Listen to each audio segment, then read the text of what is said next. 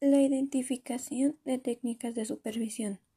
Las técnicas de supervisión o métodos son las formas determinadas de hacer algo, es decir, son instrumentos con los que se logran mejores resultados. Existen varias técnicas de supervisión, pero la más importante son las técnicas directas e indirectas. Estas técnicas nos permiten obtener información mediante relaciones interpersonales e intencionadas entre el supervisor y el supervisado. Las técnicas de supervisión directa son la observación, las entrevistas, las visitas y las reuniones.